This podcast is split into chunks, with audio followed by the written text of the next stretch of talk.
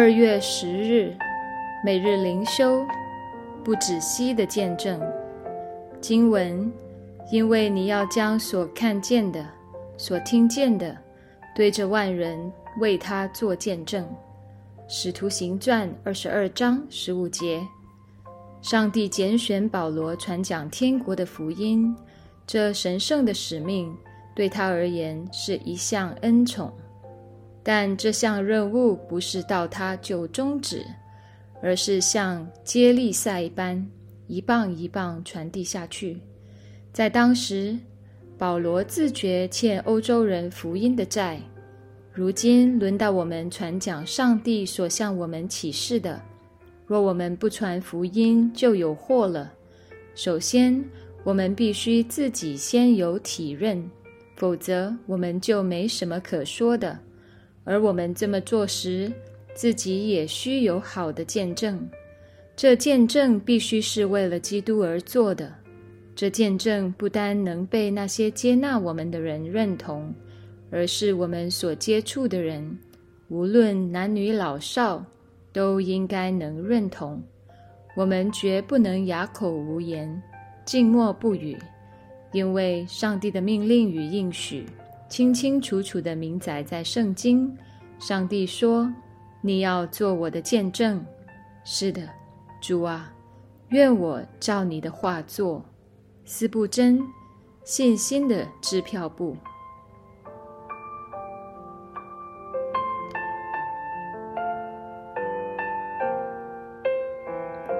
每日读经，耶利米书十六到十七章。当有一天，连哀哭都失去了意义。耶利米书十六章里，上帝向耶利米发出了一个新的命令，他要求耶利米不可娶妻，要过孤独的生活，直到老去。这是一个非常特别的命令，甚至我们可以说，这个命令和上帝当初在伊甸园中所赐给亚当的命令完全相反。我们不应该仅仅把这个命令视为一个普通的禁令，而应该看见，在这个禁令背后，是那位创造婚姻、设立婚姻的主，那位本来看婚姻为美好的主，如今竟然亲自禁止他的仆人结婚，原因何在呢？上帝非常清楚地告诉耶利米，因为那即将临到的灾难十分可怕。在上帝的审判与刑罚中，上帝要许可巴比伦入侵以色列。到时候，犹大百姓的家庭不是战死，就是饿死。上帝所设立的，只有上帝可以拆毁；上帝所拣选的，也只有上帝可以丢弃。即将来到的审判极其可怕，它彻底撕裂了上帝对全地的美好应许。特别是对人类的美好旨意，生养众多，遍满全地，在这里被完全颠覆。原因完全在于这生养众多，并不是在公义与完美中，而是在罪和堕落中。通过禁止耶利米结婚的方式，上帝在宣告他此刻对于以色列百姓的婚姻和家庭不再连续，也不再赐福。作为上帝所特别拣选的百姓，犹大人此刻将遭遇比其他世人更加可怕的灾难，因为他们乃是从一个蒙拣选的神圣位份中失落。耶利米的行为将成为一个标志，提醒犹大民众上帝刑罚的可怕。每当有人问耶利米为何不结婚时，耶利米就有机会分享这即将到来的审判。除此之外，耶和华上帝还禁止耶利米做另外两件事，分别是为死人哭泣，以及进入宴乐的家坐席。在任何一个人类社会中，婚丧嫁娶都是十分重大的事情，犹大社会也不例外。然而，此时的耶利米被上帝禁止参加任何葬礼和婚礼，这可能导致的结果就是。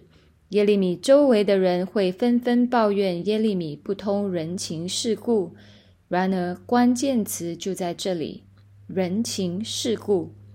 如果说禁止耶利米结婚，是上帝将在他公义的审判中颠覆他对于婚姻与家庭的美好旨意，那么禁止耶利米参加葬礼和婚礼，则是上帝将否定一切在人世间的人情世故，否定人世间的喜丧冷暖，就好像婚姻与家庭在即将到来的大难中将会失去意义一样，死亡也将失去意义。甚至连喜乐与哀哭也将失去意义。什么样的灾难才会连哀哭都失去意义？什么样的灾难才会连绝望两个字都失去重量？我们难以想象，当巴比伦入侵犹大，当耶路撒冷被掳掠推倒，甚至放火焚烧，当犹大百姓仅有的幸存者。在战火中抱着自己死去的亲人时，这个时候还要有人对他们说：“别哭了，没意义的，没意义的。”这种已经上升到形而上学意义上的绝望，没有文字可以形容。而这一切究竟为何会发生呢？因为上帝将对以色列家展开他公义的审判，并施行他的刑罚。犹大百姓轻看上帝的审判，正如今天许多人也常轻看上帝的审判一样，不就是审判吗？上帝能奈我何？我们很少想过，那位创造我们的主也有终极的权柄，将我们从宇宙中抹除，这是十分合理的。上帝的审判超乎我们的想象。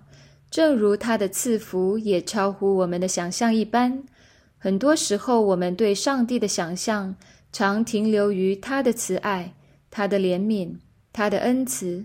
简单来说，我们天真的就像当年的犹大百姓一般，他们天真的问耶利米：“我们有什么罪呢？我们向耶和华我们的上帝犯了什么罪呢？”当一个人犯了足以导致他死刑的罪中，并且当那把审判他的铡刀已经触碰到他的脖子时，他还在天真的问法官：“我有什么罪呢？”世上最大的悲哀莫过于此。很多人不信主，是因为没有正确认识上帝将在末日对全地的审判。在过完了宴乐的一生。放纵完自己的情欲，犯下一系列惹上帝发怒的罪以后，人类在上帝面前仍然抱着极大的幻想，以为上帝会舍不得惩罚我们。殊不知，上帝连他自己的独生子耶稣基督都能甘愿舍弃。上帝对罪的憎恶何等大，上帝的公义丝毫不比他的慈爱渺小。因为他也是公义的源头，求主怜悯我们。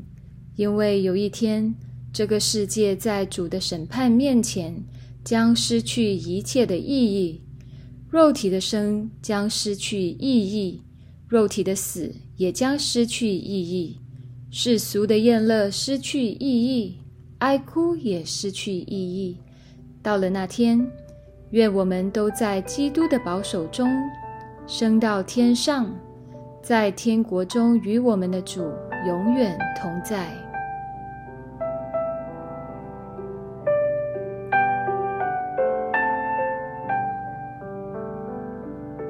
反思与祷告：第一，在你的生命中有哪些最悲伤的瞬间是你永远无法忘怀的？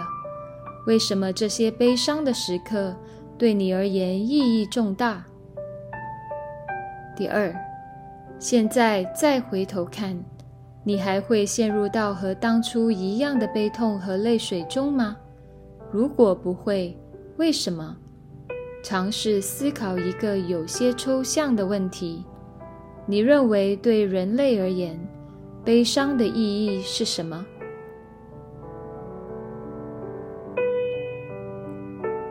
亲爱的天父，你是安慰的主。也是医治的主，主啊，求你将那永恒的喜乐与平安赐给我。使我在你的应许中有盼望。主啊，我要承认，如果没有耶稣基督的福音，我们其实都是死在过犯罪恶之中，而且不自知的人。基督的福音显明了我们的罪，并且向我们提供了从天父而来的大能，使我们可以靠着胜过罪恶权势，生命得到释放与自由。这是何等奇妙且伟大的救恩！愿一切感恩与颂赞都归给你。如此仰望祷告，是奉我主耶稣基督的名求。阿门。以上读经分享与祷告来自杨文浩传道。